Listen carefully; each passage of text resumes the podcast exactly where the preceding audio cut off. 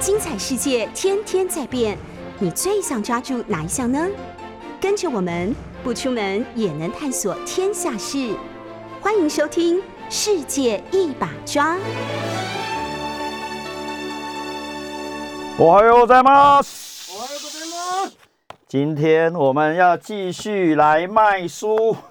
呃，这里是 News 九八 FM 九八点一，陈永峰欧北共的时间呢？呃，套在高调的那个强强棍雷。今天我们要讲中国，演播中国史还是连经中国史？原创是演播，把它翻译，让我们大家看到的是连经中国，一个很近却又很远的国度。当年这是哪一年呢？我们这部书系的作者们，府成长的时代。中国是个无法前往的国家，有日本人、日本学者没有办法去中国的时代，所以那个时候很多人是来来台湾。台湾对，台湾变成中国的替代的研究实验室母体。Yes，Yes，啊，连连中，嗯，有人把台湾的农村当成中国的农村在研究。过了到后来发现不是这么一回事。现在讲话的人，今天不能再说他是帅哥了。第二次见面再说他是帅哥的话，所以第一次只是客套而已。不是那件事，讲第二次就有点恶心了，好不好？呃，所所以今天坐在陈永峰旁边的是联经出版社、联经出版公司的新的总编辑涂峰恩先生。大家早安。嗯，中国大陆上发生了什么事情，也几乎是一片模糊，因为我们进不去，嗯，像黑洞一样。所以说。中日两国一衣带水，距离十分的近，但是却什么也看不见，有那种时代哦。但是把中国书读到彻底的那个时代的日本人多到爆。嗯，在京大法学部因为跟文学部连在一起，正对面，嗯，所以我也常常虽然是法学部的人，但是也常常到文学部的图书馆，自己一动。那后来改建，旧的、新的我都去过，呃，厉害到爆啊！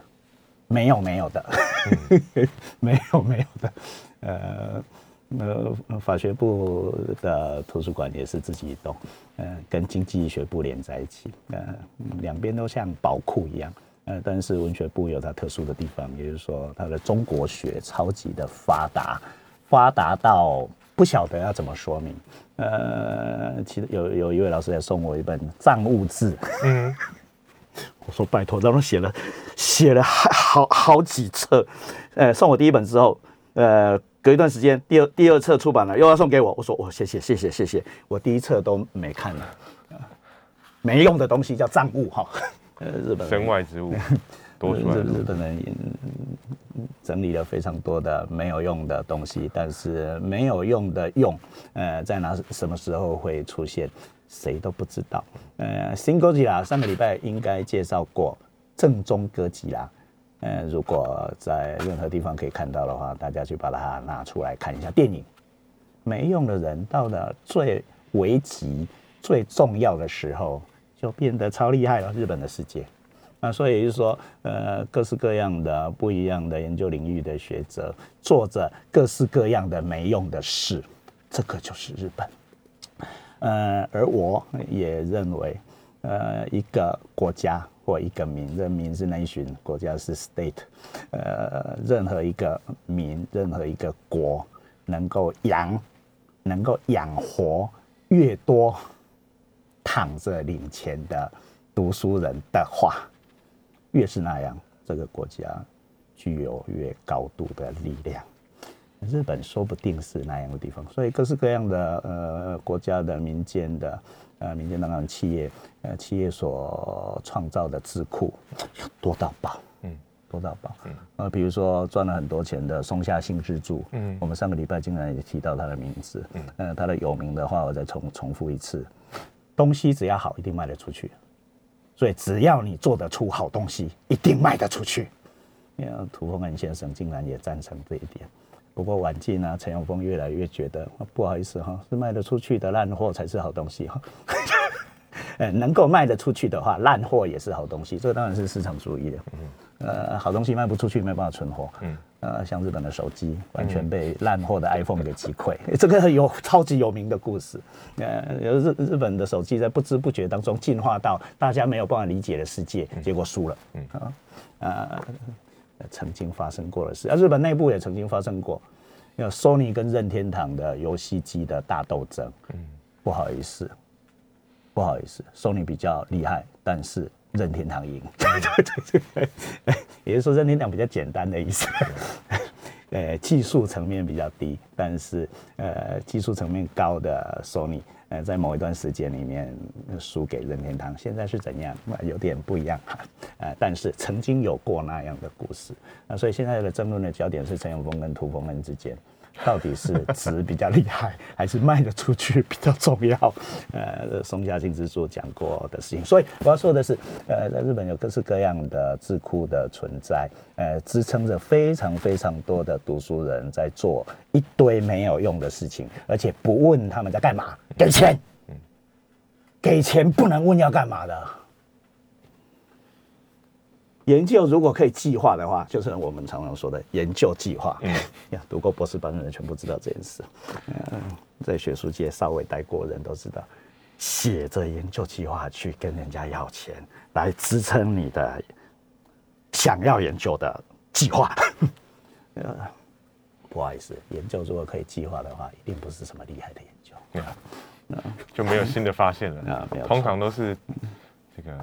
所以现在重点是，现在重点是，呃，我们真的看清楚中国跟中国人了吗？这是日本人的问题啊。无论表面上如何关注，它的内涵仍然是更名。原本应该拉近距离的中国，其实仍然非常遥远。不过。呃，作者，这个这一篇应该是应该是我们今天要说的冈本龙司，呃，这个在五个作者里面年纪刚好在正中间，所以前面有他的两个学长，后面有他两个学弟啊。呃，日本的学术界的传承是这么一回事，呃，前面的人照顾后面的人，呃，还没退休的，然后又在学术地位上取得一定位置的人，呃，替前面跟后面服务，嗯，呃，呃，体系后辈。另外，也基于尊敬前辈的立场，呃，把大家找来一起写书。那跟出版社的沟通的话，呃，当然是中间的那个人，就叫做冈本龙司 （Okamoto Sensei）。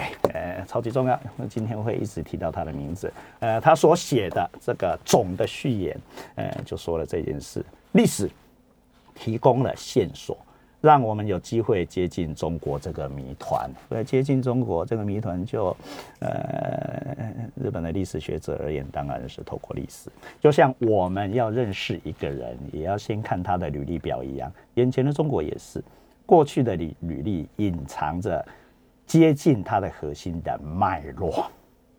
当然，关于中国的历史，已经有很多重量级的学者，包括他们前辈们，然后留下不少著作。不过，这些著作大多大多有一个共同的模式，那就是大多采取编年史的写法，按照时间时代的兴替进行撰写。但是，中国十分的巨大。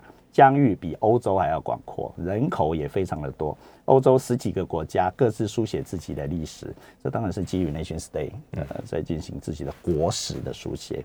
由于欧洲各国各自有多样化的发展，因此历史也必须按照各国自身的历史进程去书写才行。但是中国呢，就算同属一个国籍，其中所具备的多元性应该不逊于欧洲。然而以前的中国史书写却。极少关照这个方面，仅从中国这个清楚的框架清楚吗？所以他加上了引号，仅从中国这个清楚的框架进行时代时代更迭的论述，最终变成与过去的王朝交替史观并无二致，而且容易受到特定意识形态所影响的内容。因此，我们这个是作者，我们认为有必要书写一部。更适合现在全球化的社会、现代社会阅读，而且更接近中国多样面貌的中国史的叙述。所以我上个礼拜也一直说这件事。呃，翻开这一个套书，这一套书五本，呃，竟然呃事先呃作者群或者是主导的冈本先生，呃，他把中国史分成了草原的中国。中原的中国史、江南的中国史、海域的中国史。这四大块，那这个已经很清楚的，要跳脱或挑战过去以时间作为轴，或以朝代作为轴，不管朝代的长短哈，啊，或者是他在今天的中国，各位看到的中国地图的，呃，实际的呃占据的空间是从哪里到哪里，全部不论，呃，用时间来处理，但是很明显呢，在这边，呃，日本人特有的或京都学派特有的场所，嗯场所的。理论用空间来处理中国，也就重新再解剖了，把时间跟空间，呃，不是完全忘记时间，当然时间是一一定存在的要素，呃，时间跟空间的交错底下来写这本书，呃，这是我一点点的看法，呃，总编辑。我有两个，刚刚听完老师讲了，想到两个事情。一个是这个，我们刚刚一直在讨论，所谓一个好的产品到底是怎么一回事。为什么让我来讲这个呢？松下幸之助又来了 啊！刚刚老师念的这个序里面讲到一段话，就是说，当然这个关于中国的历史，之前就有很多重量级的学者留下了很多著作。那我们回到出版业来讲，一个好的这个产品是什么呢？当然，好的学者写的书，这你也不能说它是不好的这个作品，那可是非常非常好的学术著作。可真的来到出版市场来讲，它要存活了下来，要大家这个读得下去的。我们当时会选择这一套书，有一个很重要的原因，也是我们上个星期提过，这个在原原本的这个呃日文世界，日文出版是所谓的新书对啊系列。这当然是一个，这当然哈，这这种新书是一种，这个叫什么？这个叫什么？小开本 size，size，size，这这样的 size，这样的 size，但是台湾大概都是这个嘛。对，台湾其实不太习惯上面这一种叫新书的大小的，在日本的出版界里面的书。另外，我今天特别把文库本也带来，这个叫文库本，更小，更小一些，更小。就我上个礼拜说的，可以放在大衣的口袋里面，放在西装的口袋里面。搭电车的时候，搭电车啊，这这这在手机大发达之前，当然日本人呃在公车在电车上。读书看书，呃的那种比例明显比台北、台中要高非常多。呃，那一一一眼看过去，不过那当然是通勤的条件的问题。对，他们是搭着公车跟电车上班的，而且时间非常长。哎，每天早上通勤一个半小时到两个小时，上班的人所在多有啊。所以你要想到晚上要回家的话，一天大概四个小时是在通通勤那件事情上，地狱。呃，但是，所以说时间非常的长的状况，就必须要解消这些时间里面呃的一些道具工具。书在日本是非常非常重要的。要去日本坐过电车或公车的话，呃，那个夹在中间，我我我那个是是是那个叫手的那个抓把叫什么？电车上面啊呵，握把，握把，哎，抓住了那个东西，那个中间全部都是广告。嗯。而且大部分的广告都是跟书相关的，出版业的广告。还有一件事情，各位不知道，说不定总编辑也不知道这件事。日本的所有的全国性报纸，嗯哼，就所谓的全国纸，就是认自己认为是直报的那些报纸，那这个有五大报，哎，所有的头版的下面，嗯，还有第一第一页你翻过来，就第二页、第三页下面全部是出版社的书的广告或杂志的广告，这一期的广告的内容。然后输谁谁出了输了，陈永峰出了输了，谁出了输了的广告，嗯，呃，不会登奇奇怪怪的广告。就我印象中，我曾经呃看过日本广告业的调查，这很从很早在二十世纪等于说战前的这个报纸上面的这个出版的广告就已经很多。那出版药品这两个是啊占相当多的。但是在台湾来讲，你会觉得蛮不可思议的，就是我我们竟然有钱人可以自己买广告讲自己的事情。对，这这一件事情有点怪怪的。对啊，那回过来讲新书，其实上我们上个星期也提过这个新书的这个重要性。那这个新书其实也是从，如果我的记得没错的话，就是从盐坡书店开始的。盐坡他们大概一百年前，想要开始做这种教养主义，想要推广这个知识教育，所以发明了这个新书的格式，然后让一般人都买得起，也看得懂。那跟这个学术界有非常非常多的合作，所以我们挑选这本书也这一套书也是觉得这个台湾需要一套中国史。可是你恐怕不能，大家现在也都很忙了，那呃恐怕也对中国没有这么大热情到说你愿意花很多的时间去钻研一大套的这个中国历史，所以这一套的篇幅我觉得是刚好很适中。那当然我们到了这个台湾之后，把这个呃开本做的大一点点，是大家习惯的这个所谓二十五开，但是可以想象，就是它原本的这个书就是一个比较轻薄的这个很好好读好好懂的这个。啊形式。差不多每一本都这样的。对，我觉得这是松下幸树说的好产品的意思。它不见得是所谓的好，不见得是精致，各式各样意义的好。对，包括容易携带，是是那，符合大家的需求。嗯，不过日日文书有一个特征啊，字非常小。嗯，我们字明显大很多。对，我们。因为汉，我们全部都是汉字，他们要假名。呃，假名的话，因为笔画少，容易读。我们全部都汉字。呃，我也我也试过这件事。如果字太小的话，真的没办法读。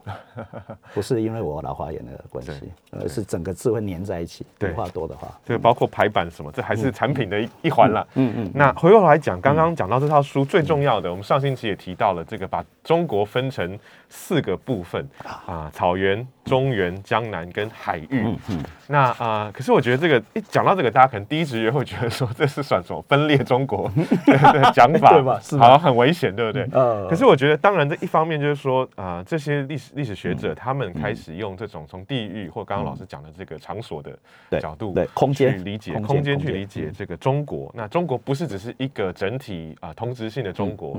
之外，其实我想提另外一个点，就是说，他们用这种方式，其实把中国的外部的边界也，你可以说扩大，可是也可能是消解了。就比如说草原，其实这个啊。这套书的第三册在讲这个草原的中国的时候，它其实是讲整个欧亚大陆的东方的历史。嗯，就你说草原，草原中国的边界在哪里呢？其实它可能是，比如说我们以前讲蒙古，这个就不是只是我们今天所熟悉的这个蒙古这个边界了。没错。那海域当然更是了，从海域延伸出去那个边界，其实这个书要讲的是不只是。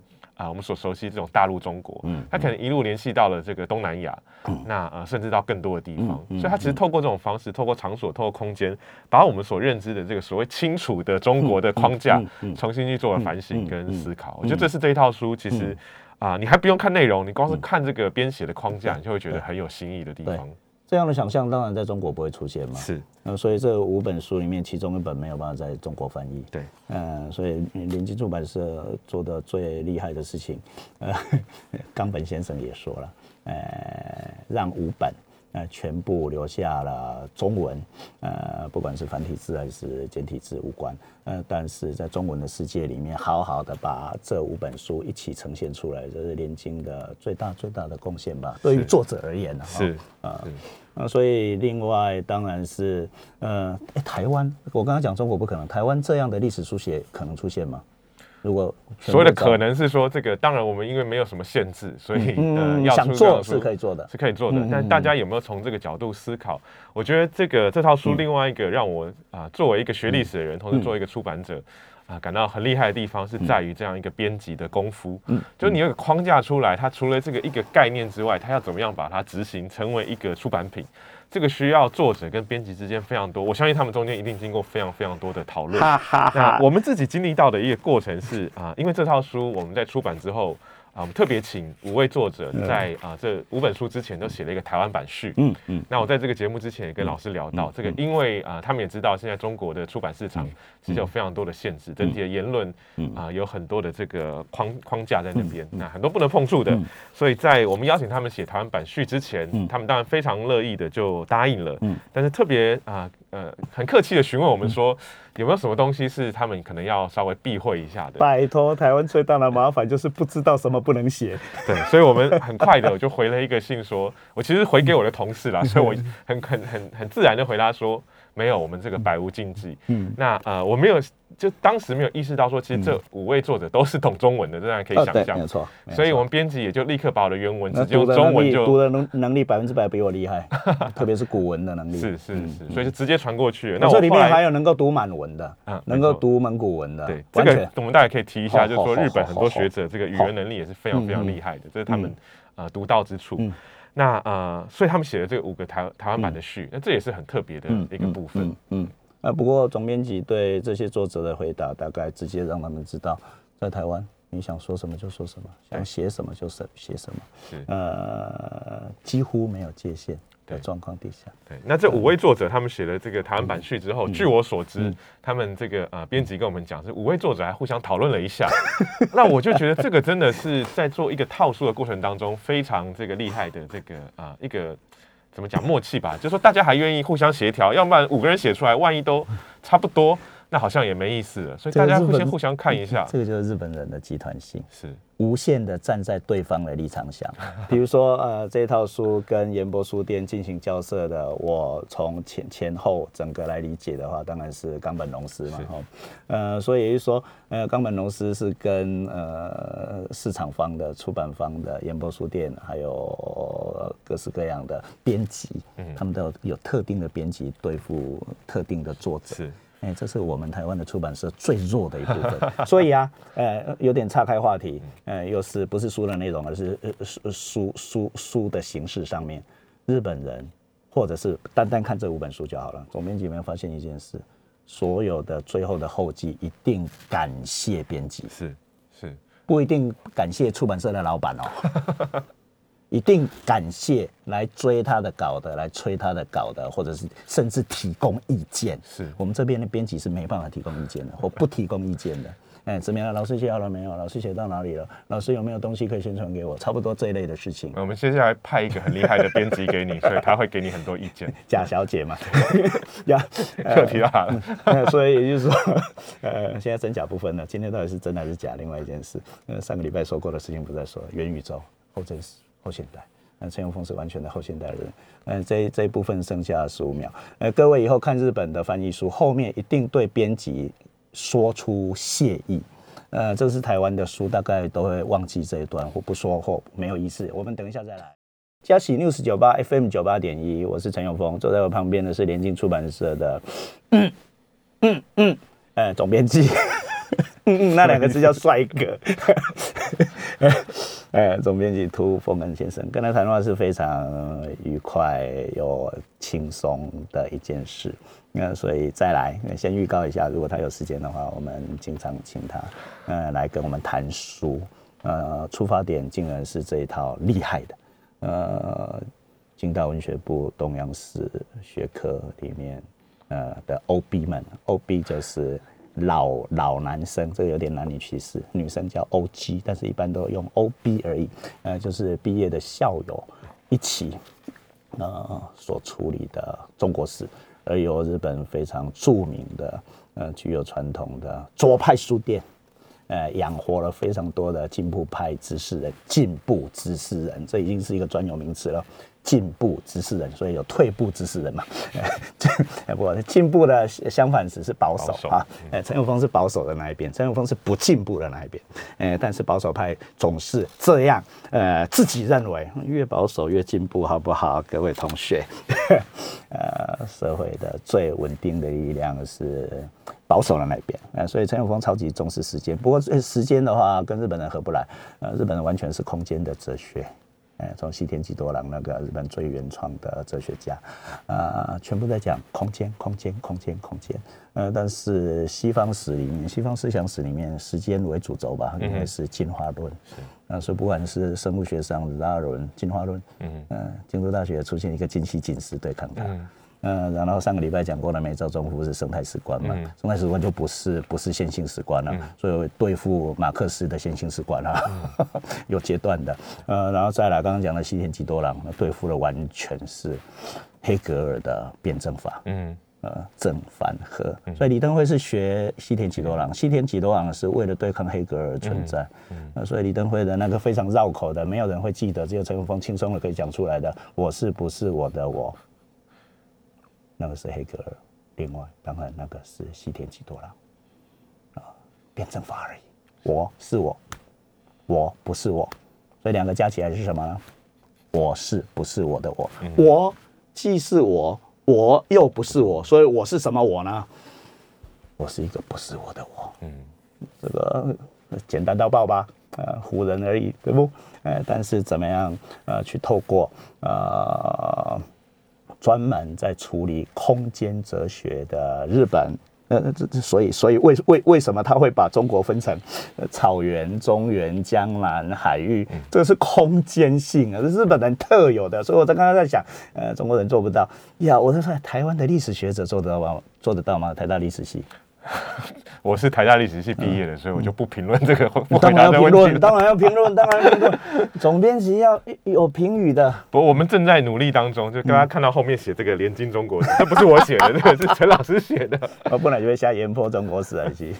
不过我们也希望这个是一个期待吧。是是，当然呢。这是一个，这完全是一个期待过去这个几十年台湾的中国史研究，其实在国际间是蛮厉害的，台湾有出过很多。特别是中国还没崛起之前。是是是，就是国外的学者甚至来台湾，不是学中文而已，而是真的是来学台湾的中国史研究。那还有那个田野调查，也调日本学者也来调查过宜宜兰的农村，把它当成中国的农村在处理的也有。那原住民的调查呢就算了哈，那已经是彻底到呃把你吓死。对。呃的住进村子里面，住进部落里面的，呃，把原住民的或我们的农村的一天，呃，全部处理完。我在这节目也讲过，那，我去日本的时候，我的老师竟然问我台湾的厨房，台湾人的厨房里面有几把刀，吓死我，从来没有注意那件事。他为什么要问这个？所以表示是实证型的，你连这个都不知道，你怎么你怎么可能会来关注到日本人的厨房有几把刀？嗯。然后从那里从铁器的发展嘛，呃，来说明了日本的农村的农具，各式样各式各各样农具。现在各位当然已经知道结果嘛，啊，日本非常会做东西，mono 字克里非常会做东西的文化。呃，放到呃工业化之前的呃某一个意义来说，现代之前的日本的农村跟中国的农村，因为他们做过中国农村的大调查嘛，我们没有做过日本农村的调查嘛，呃，日本的农村的使用的铁器工具。是中国的农村的七倍，真的种种类，所以他们刀有很多种啊。我阿妈就只有一把刀而已啊，是做所有的事情。你当然说我们比较厉害，一把刀正面可以用，反面可以用，这边可以用，那边可以用，有没有？但是日本的话，切猪肉，猪肉。就是根据那个肉的纹路等等，呃，会去发明说，呃，切鱼的、沙西米的、切肉的、切牛肉的、切什么肉的，呃，有骨头的怎么处理等等，呃，有职人性的精神在这里也发挥了。一作为一个厉害的职人，必须要好的工具，嗯，包括武士刀等等，呃，但是我们在那边真的是比较弱吗？嗯哼，但是我们也有无限的账务，嗯哼。这个怎么说明？这历史系这个怎么说明？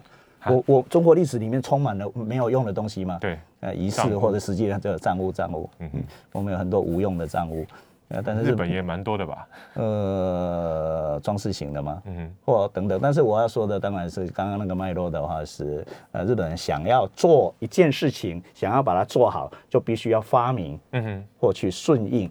做那样的工具，比如有名的，呃，铃木一郎的鞋子的鞋板是台中神冈的制鞋厂做的哈，呃，那是阿西克斯，呃，没有必要替他做宣传，不过就说了，做他的鞋板，做了三年，单单弄那个板子，他老是。作为职人的棒球选手的职业棒球选手的铃木一郎，成绩又非常棒，大家都关注。嗯，他说连穿鞋子都要穿到觉得这样可以倒垒，可以跑，呃，可以顺利的接到球，就全身他的全身，全身是机器。嗯，所以既然是机器，第一要保养，第一第二，他的穿戴工具必须符合他的身体，嗯嗯，或运动的要求。所以超级台湾话叫做古摸。嗯哼。龟毛到爆，对，呃，所以日本的出版社的编辑也有这种特性，龟毛。对啊，这我们常常听说类似的这种各种故事，包括台湾要跟日本合作的时候，大家会非常非常的小心。哎呦，林林跟言波来往的话，应该会抓狂吧？连翻译者他也会要求吧？然后封面是怎样也会要求吧？哦，不过这一次这个他们倒是对我们很客气，也很。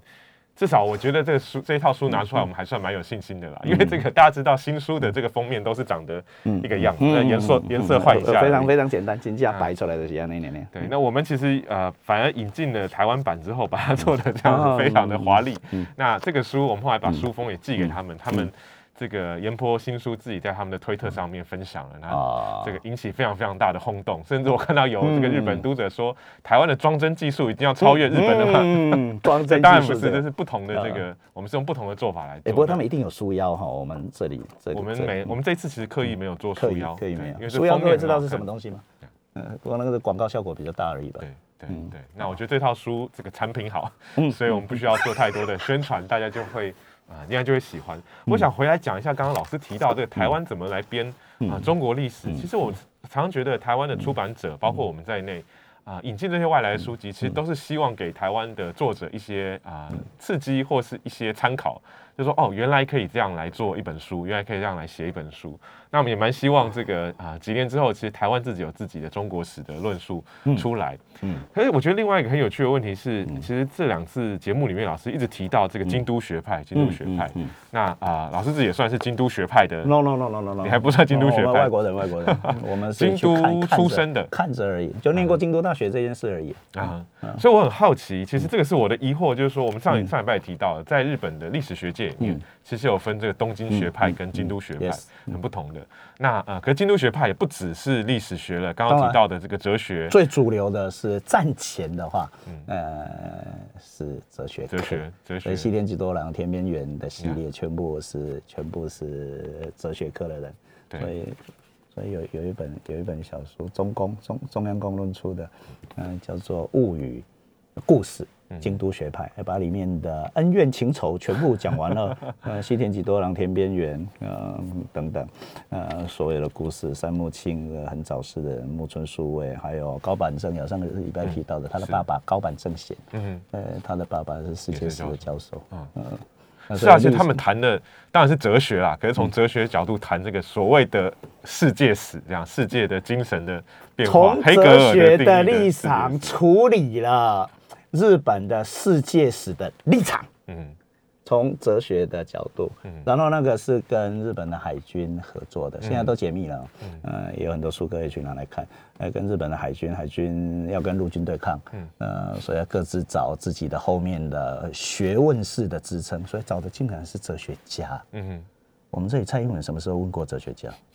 他会有多少哲学家可以让他问？你是讲这个？台大哲学系什么都不是，我跟你讲。哦，我没有这样讲，确实是这样。所以，哎，这个我问过，大概也曾经是你的老师吧？我忘记他叫什么名字了。呃，甘怀真教授是。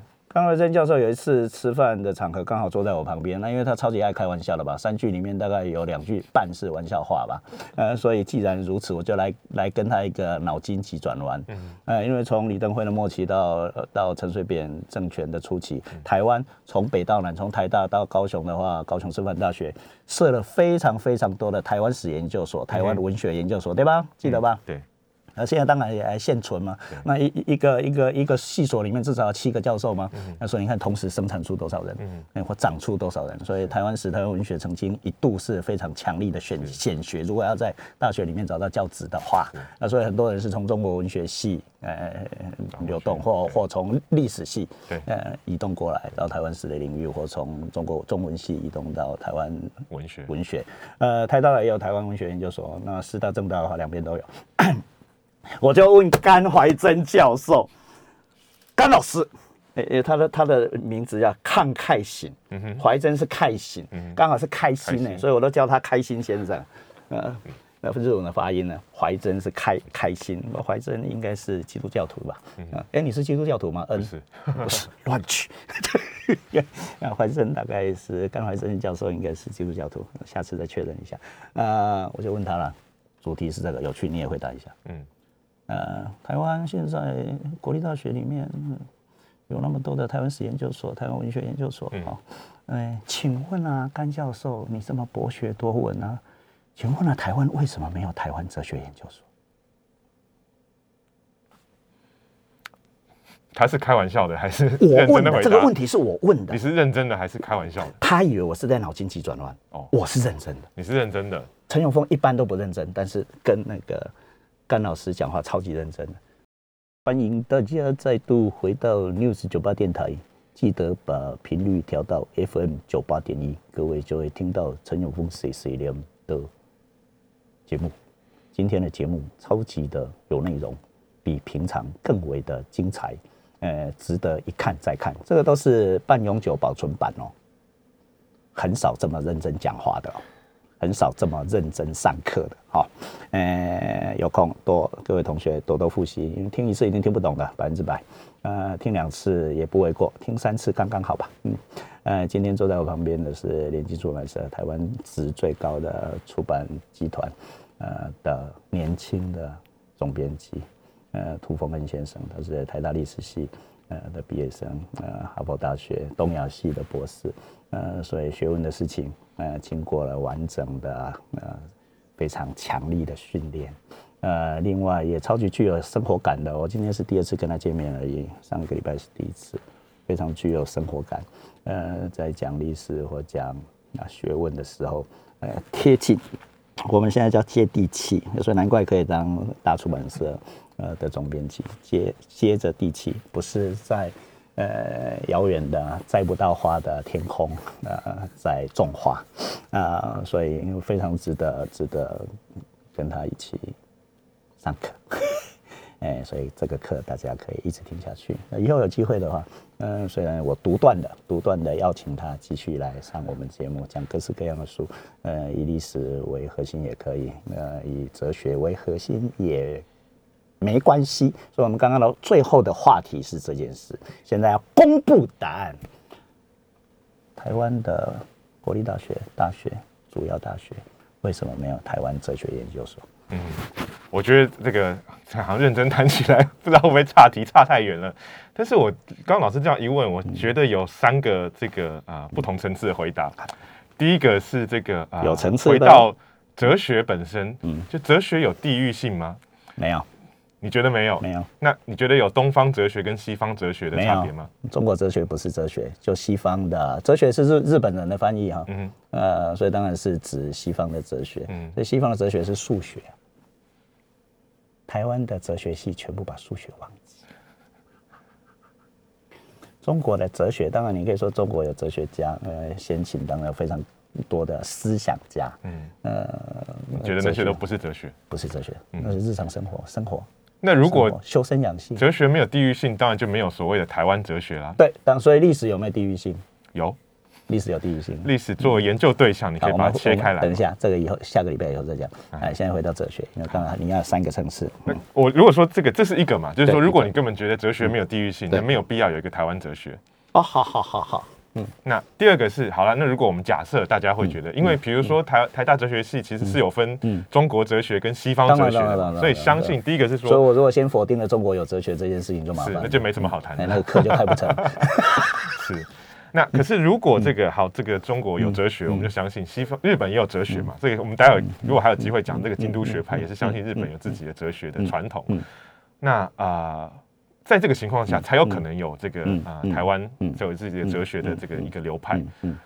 啊，可是那那为什么没有？如果是这个前提之下，为什么没有台湾啊哲学系所？那就是台湾自己的所谓的哲学到底能不能独立啊自成一格？而且有没有公民权呢？对，能不能长大的意思？没错，也许是婴儿胎，还是它只是中国哲学的一个分支呢？哎，或是哲学系里面有台湾哲学啊？这几年开始有，因为大家可能听过这个林茂生嘛，林茂生，林茂生最少一定要放进去不可。台湾的第一位这个哲学博士，那所以大家开始去思考说，其实日本时代开始，这些台湾人。啊，学习了，当然说透过日本做一个媒介学习西方哲学，一个课或一门学问只研究一个人也不行。林茂生之外呢？对，啊，还有一些，对，要找找这个。我是说研究对象呗？对，研究对象，这研究对象。那刚刚研究所，因为当然把很多书写日文、中文的作作者，因为有现成的作品嘛，各式各样的小说，时代不一样了，也放进去。台湾历史当然至少挂号四百年史，是呃，从所以。相对上，比起哲学更容易入门，而哲学需要哲学家或研究对象，不一定是人呐。对，呃，而且哲学不只是哲学史嘛，就是你有一些重要的哲学家，那当然是研究哲学史可以。可是他们要还是要进入哲学层次，讲他们的哲学必须要一定的层、一定的厚度，否则每年收的学生进来十个、十五个，要台大要怎么处理？说不定是一个。所以另外一个当然是哲学是自己并没有举手说。